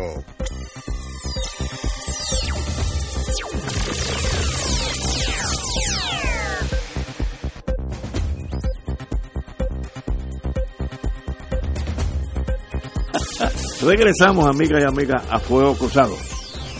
La defensa del ex alcalde de Guaynabo, don Héctor O'Neill, solici- solicitó al Tribunal de Bayamón que se le permita citar como testigos de defensa al ex gobernador Ricardo Rosselló y la actual gobernadora Wanda Vázquez, ¿Y eso por qué? esta última en calidad de ex secretaria de Justicia. Eh, ¿A dónde quieren llegar con eso? eh, Harry Padilla, que es buen abogado, muy buen abogado de Mayagüez, vélate la tormenta, Harry, que por ahí va. Eh, eh, la juez Nerisbel Durant Guzmán, eh, la juez le solicitó que pusiera la, la moción por escrito que, y dijera que, cuál sería el testimonio. Tiene que haber alguna contingencia, tiene que haber un, no, estoy empezando en inglés, algún puente de información que ese, esas dos personas tienen relevante al caso. El caso es uno de hostigamiento sexual a una policía del municipio. No veo que Ricardo Rosselló supiera nada de ese caso en el plano personal. Puede preguntarle sobre cuál es la política de pública en esos tiempos, pero eso es irrelevante. Si yo fuera juez, lo, deniego. Eh, yo estuve hace muchos años cuando era fiscal, que citaban personas del gobierno, Hernández Colón, me acuerdo, y los jueces solicitaban una moción sellada que nadie se entera cuál es el chisme, y siempre la denegaron. Así que esto puede ser un tiro en la noche, o puede ser, como tengo tanta admiración por Harry Padilla, puede ser que tenga algo que cambie el rumbo del caso. Pero usualmente esto es denegado porque, ¿qué sabe un gobernador de un caso de hostigamiento sexual en Guaynabo? Por su alcalde. El hecho de que sean del mismo partido es irrelevante al, al pleito. Así que no. Bueno, no, pero yo, tangencia. yo, yo creo que aquí, eh, pensando ahora yo, tratando de colocarme en el lugar de Harry Padilla, él puede plantear que hubo eh, persecución selectiva contra Héctor O'Neill, porque recordemos que el gobernador en aquel entonces, como presidente del PNP, tomó unas determinaciones y prácticamente instruyó que se le radicaran cargos a Héctor O'Neill.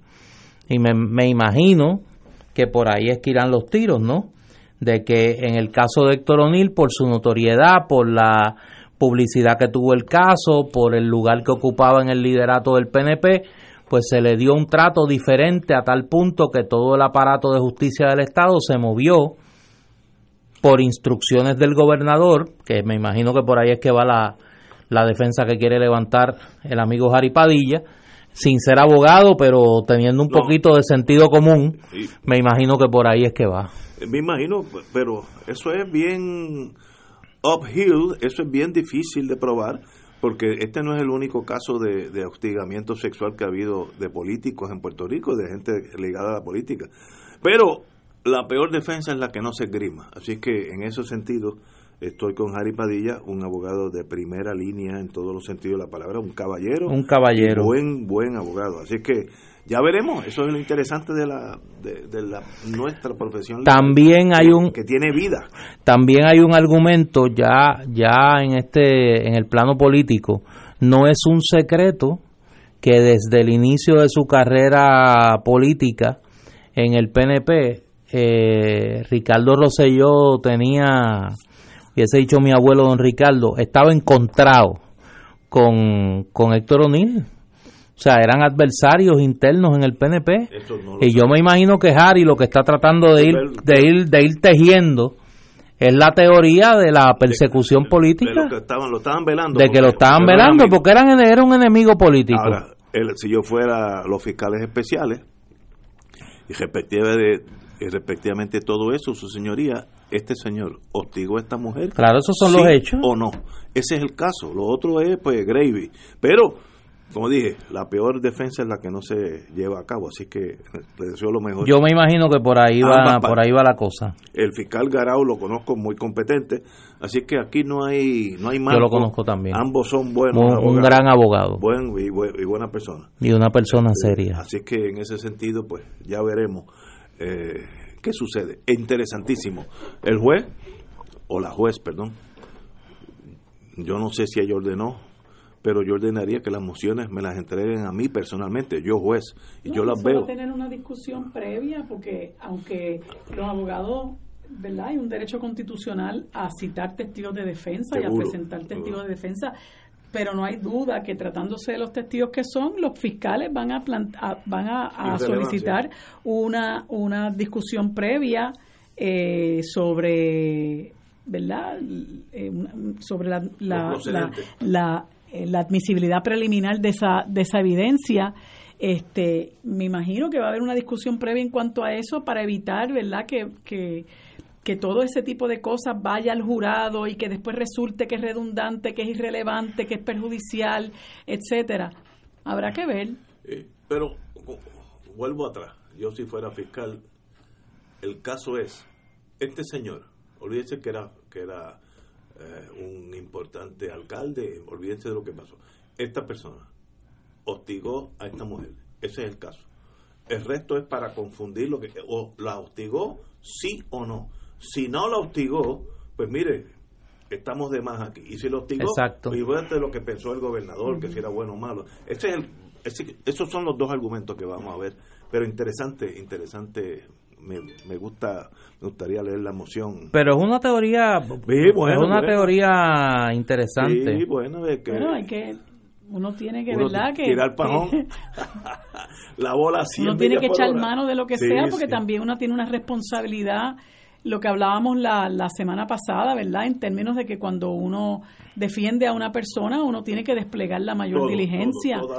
este y, y él es un abogado muy respetado en Puerto Rico, es una persona muy conocedora del derecho penal, este y sabrá por qué lo hace. Yo no yo yo no podría ni remotamente decir que una petición de esta naturaleza, en el caso de un abogado como Jari Padilla, pudiera ser algo frívolo, algo temerario, algo, que te digo? Que, que, que eh, premeditadamente tú lo haces para crear un revolú o para dilatar los procesos, o sea, eh, alguna sustancia tiene que traer ¿verdad? Porque algo se trae entre manos. Sí, que tiene, cuando plantea, sí, porque eso. No creo que sea una persona que vaya a poner su prestigio en la en la en la línea este como en un caso como este ni en ningún otro caso, o sea, y, creo pues que sí que, que debe ser un, una discusión interesante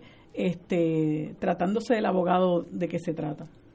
Eh, vamos a vamos a ir pasando con WIPR que ya se está colocando en el podio la gobernadora Wanda Vázquez, está acompañada de la comisionada residente Jennifer González y otros funcionarios del gobierno de Puerto Rico. Eh, vamos a pasar con la señal de WIPR. De seguridad, Elmer Román y el director del Servicio Nacional de Meteorología. Vamos a escuchar. A todos.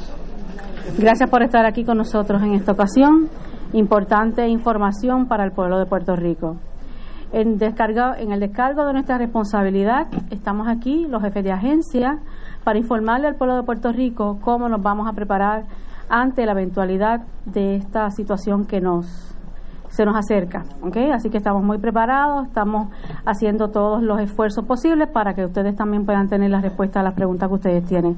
Primero que nada, vamos a dar la oportunidad para que Roberto García nos pueda dar un estatus de cuál es la condición de este fenómeno atmosférico, para entonces pasar a la conferencia de prensa y a la información que vamos a brindar a todos ustedes. Roberto. Muy buenas tardes o muy buenas noches. Ah, como como ustedes saben, con estos sistemas que están, que no son muy organizados, que están tratando de organizarse, ocurren estos cambios de última hora. Eh, lo, cierto es que el avión encontró otro centro más al norte y por lo tanto la trayectoria cambió significativamente para el área de nosotros. Este sistema ahora se sigue moviendo oeste-noroeste para luego tornar más noroeste a 13 millas por hora ha estado moviéndose entre 12 a 13 millas por hora y se espera que mantenga esa velocidad de traslación por los próximos días. ¿Qué cambia en términos de impacto con este sistema? Pues podríamos decir que prácticamente nada. O sea que lo que estábamos hablando anteriormente, que por eso teníamos eh, el aviso de tormenta tropical, es que íbamos a experimentar vientos de fuerza de tormenta tropical. Ahora, en vez de ser mayormente en la parte oeste de la isla, ahora es prácticamente la isla completa. Hemos incluido a Vieques y Culebra en este eh, aviso de tormenta tropical porque quedan dentro de ese marco, de ese, de ese radio de vientos de fuerza de tormenta sostenidos. Eso también implica que ahora el área metropolitana también va a estar más expuesta a esos vientos de fuerza de tormenta tropical sostenidos. Cuando digo sostenido, hay otras áreas que van a haber vientos en ráfagas. Eh, si, si nos tiramos más hacia el este del centro del sistema, eh, por ejemplo, las Islas Vírgenes pueden ver vientos en ráfagas. Todas las aguas costeras están bajo aviso de tormenta tropical. Aunque el pronóstico oficial no indica que se va a convertir en un huracán, existe esa posibilidad todavía, aunque sea pequeña. Por lo tanto, nosotros, en coordinación con el Centro Nacional de Huracanes, hemos decidido mantener la vigilancia de huracán para la isla grande de Puerto Rico, que es la que el centro de este sistema va a pasar. No, hemos incluido a Vieques, no hemos incluido a Culebra en, ese, en esa vigilancia, ni tampoco hemos incluido a las Islas Vírgenes. los riesgos asociados con este sistema siguen siendo la lluvia. La lluvia es el riesgo más importante, más peligroso con este sistema y por lo tanto nosotros en meteorología le estamos dando más énfasis. Ahora estamos hablando de 4 a 6 pulgadas de lluvia en general para toda la isla, con cantidades aisladas de hasta 8 pulgadas. Segundo, ahora el viento, el factor viento pasa a ser un, un, riesgo más alto que lo que era anteriormente, porque ahora toda la isla está prácticamente dentro del radio de viento de fuerza de tormenta. Esos vientos que van a ser entre 50 a 60 millas por hora, con ráfagas más altas, ráfagas que pudieran llegar a fuerza de huracán. Sobre todo en las partes altas de la montaña, que los vientos pues son más altos mientras más ascendemos en, en la atmósfera. El tercer factor importante es las condiciones marítimas. Obviamente todas las condiciones marítimas se van a ver eh, bien peligrosas, con oleaje que pudiera llegar de 18 a 20 pies y en ocasiones un poco más alto. ¿Qué implica esto? ¿Qué implica que vamos a tener corrientes marinas súper peligrosas, vamos a tener erosiones menores en las playas tanto del este, del sur, del suroeste y posiblemente, esto lo tendremos que ir analizando más, en áreas del norte también. Y con eso podríamos tener estas áreas que, que son propensas a inundaciones en la costa, inundaciones costeras menores. Pero aquí otra vez el peligro mayor es la lluvia que puede caer. Imaginémonos de 6 a 8 pulgadas en la cordillera central. Todos los ríos, o la mayoría podríamos decir, en Puerto Rico, nacen en la cordillera central. Por lo tanto, vamos a ver esos ríos crecer de forma rápida, peligrosamente, y posiblemente veamos eh, eh, grandes inundaciones, sobre todo en las laderas del sur y la costa sur, pero también en la costa norte. O sea que lluvia fuerte, vientos de fuerza de tormenta tropical con ráfagas más altas, mares peligrosos y eh, corrientes marinas. esos son eh, los, los riesgos más altos. Oh, okay. Okay, so as, as all you know, uh, with these systems that are starting to develop, especially across the Atlantic and the Caribbean, and they are small, there is a tendency for them to change. And what happened with this system when it went through the uh, Windward Island, the southern change of the islands, it got disrupted, the center. And so it tried to develop another center, and the, and the uh, Hurricane Hunter found another center developed well to the north of the previous one. And that changes everything uh, in a sense that uh, this new position is input into the uh, numerical guidance, if you will, or meteorological guidance, and it gave us a, a, new forecast track, and now the center is forecast to cross the island from Ponce, more or less, through Aguadilla. This could still change. This is not written in stone. But what, what that does in terms of the impact, in, tem- in terms of the risk, is that now practically the whole island, including Vieques and Culebra, is going to be under tropical storm winds, sustained tropical storm winds, with higher gusts, gusts that could get to hurricane force winds. That elevate this risk to a second level. Eh, we have said from the very beginning that the main hazard associated with this storm is the heavy rain and the flooding that it can result from that. We are expecting now four to six inches widespread, four to six inches, with isolated amount up to eight inches in some areas. And you can imagine what that can do falling all over the Cordillera Central, the mountain range in Puerto Rico. And the rivers will be reacting quickly to that. So we will be having flooding along not only the slopes, both southern and northern northern slopes, but also the coast area, the coastal areas. Uh, we're also going to have uh, very hazardous mar- marine condition with waves between 18 and 20 feet, with some higher waves in the area, mainly in the Caribbean, but also the Atlantic uh, waters will be uh, very hazardous too. Also, we are going to have a, a numerous rip currents. We could have uh, minor beach erosion in the east, south, and west coast of the island, and even it's possible along the northern coast of the island. And with that, we could also get some minor uh, flooding from the sea. Um, so the main hazard, again, associated with this system is heavy rain, tropical storm force winds with higher gust, very hazardous mar- marine condition, and uh, rip currents across the area. Thanks. Gracias, Roberto García, por la información. Antes de comenzar, quiero expresar mi agradecimiento a nuestra comisionada residente que se encuentra aquí con nosotros. Gracias, Jennifer, por estar aquí con nosotros. De igual manera, quiero agradecer a todas las agencias federales, FEMA y múltiples agencias federales que ya están en Puerto Rico ayudándonos y dispuestos a dar todos aquellos auxilios y respuestas que necesitamos dar rápida a nuestro pueblo de Puerto Rico para que sepan que todas esas agencias sobre 400, casi eh, 450 personal que ya está aquí en Puerto Rico y que están asistiéndonos. De igual manera, tengo que dar una expresión de gratitud inmensa, como les dije en el día de ayer, que se encuentran miembros de la empresa privada de diferentes sectores de vivienda, de comida, del gas, de los bancos, que están aquí apoyando al gobierno de Puerto Rico en beneficio del pueblo de Puerto Rico, como pasó en el, durante la emergencia del huracán María, que fueron pieza angular en esa respuesta rápida. Estamos todos unidos para que Puerto Rico tenga una respuesta mucho más rápida, por lo cual obviamente la exhortación es que escuchen muy bien las instrucciones con tranquilidad, eh, activen sus planes de emergencia. Puerto Rico está resiliente y Puerto Rico ha pasado ya por situaciones peores. Y yo confío que el pueblo de Puerto Rico está preparado, vamos a seguir adelante, vamos a esperar cuál es el resultado de esta emergencia y vamos a estar mucho mejor preparados. Estamos mejor preparados, pueblo de Puerto Rico, para atender las necesidades que ustedes tengan en esta eventualidad. Es importante que en este momento conozcan que el proceso de la fase de preparación está completada en más del 90%, que respecta a las agencias de gobierno en la espera del paso del fenómeno atmosférico Dorian. Eh, las clases en el día de mañana, eh, sin duda alguna, están suspendidas en todo el sistema público de enseñanza, de igual manera la Universidad de Puerto Rico.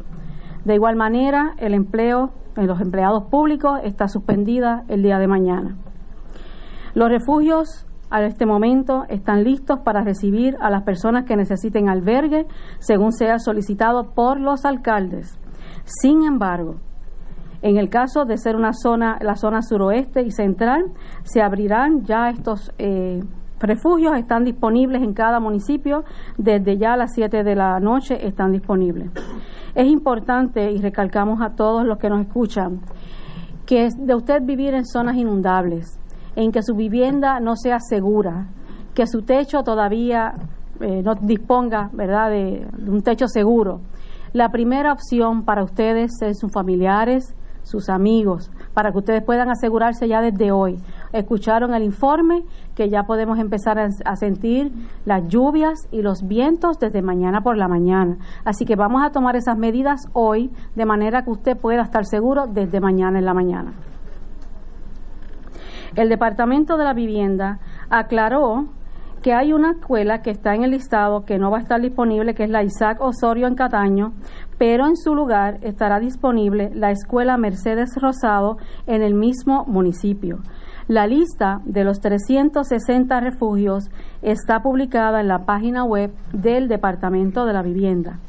El Departamento de la Familia, como ya ustedes saben, informó que se adelantaron los beneficios con todas las familias cuyos dígitos sean de 0 y 1 fueron alrededor de 143.634 familias con sobre 261.072 participantes y cerca de 44 millones que ya están disponibles para estos beneficiarios.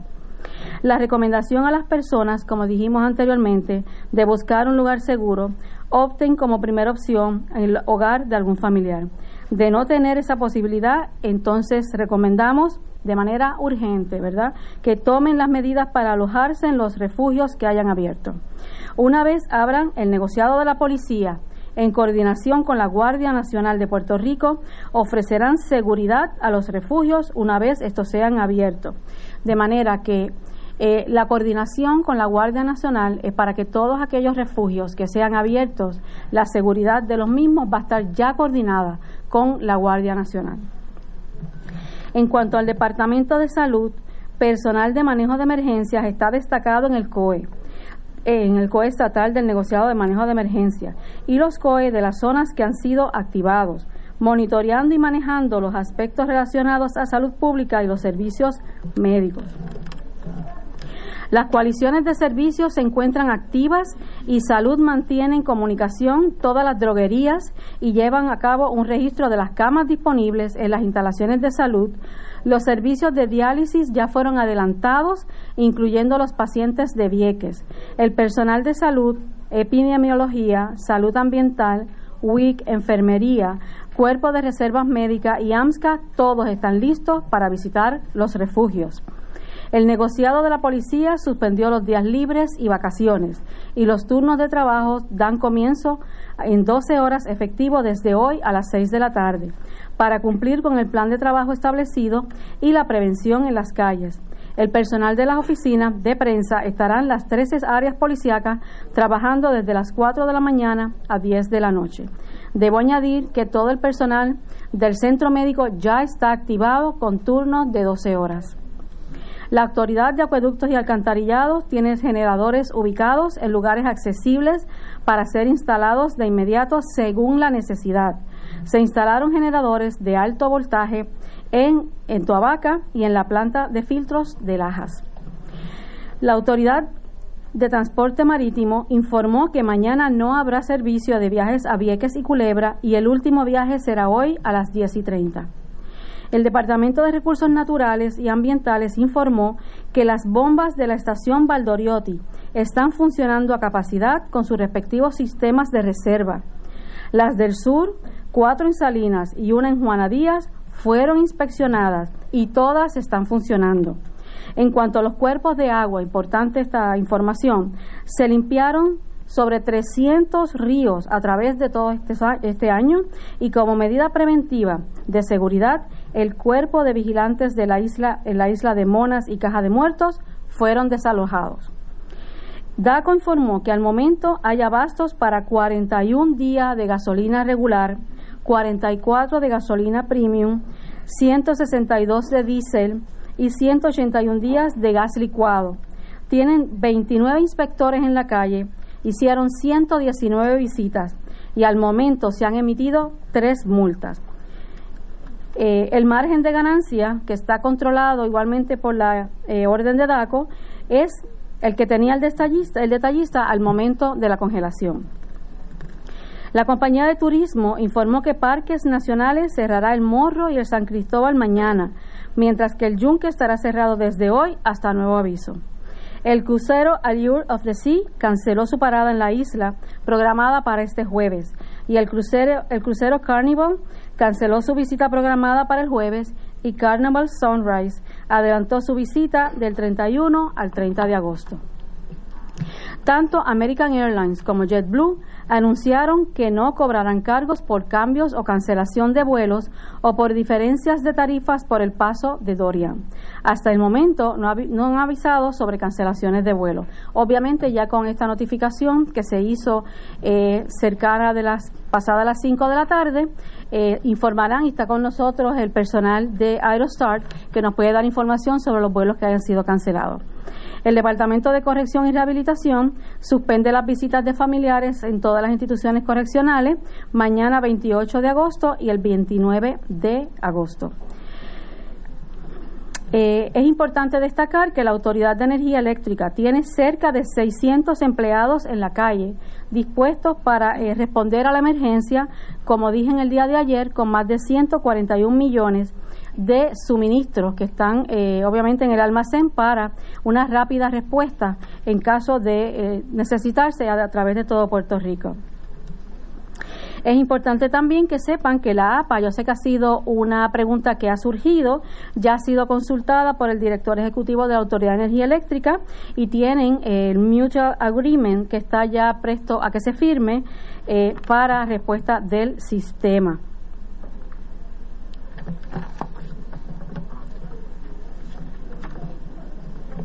Eh, quiero agradecer de igual manera a eh, el almirante Brown, que es el asesor del presidente de los Estados Unidos de Homeland Security, quien tuvo la amabilidad de llamarnos esta mañana y ponerse a disposición de la oficina del señor presidente Trump para ayudarnos y estar con nosotros en cualquier situación de emergencia.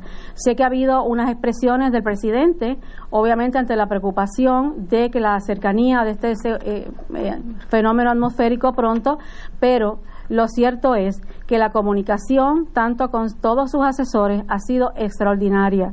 El apoyo no solamente del eh, asesor en seguridad, el de FEMA y todos los funcionarios de Casablanca se han comunicado conmigo o con el equipo de trabajo para dar el apoyo al pueblo puertorriqueño en esta circunstancia. De igual manera, debo decirle que eh, la Cruz Roja de las, de las 350 escuelas refugio, refugio, tienen 101 escuelas que tienen placas solares. Amigas, amigas, tenemos que cesar en este momento, ya que son las 7 de las 19 horas, diríamos allá en el Army, eh, pero eh, continuamos oyendo a la señora gobernadora y mañana, si Dios lo permite, la tormenta, si Dorian lo permite, estaremos aquí. Si no, pues nos excusaremos, pero lo haremos en vivo. Señores, hasta mañana, amigos compañera. Que nos proteja el universo. Eh, ahí está. Hasta mañana.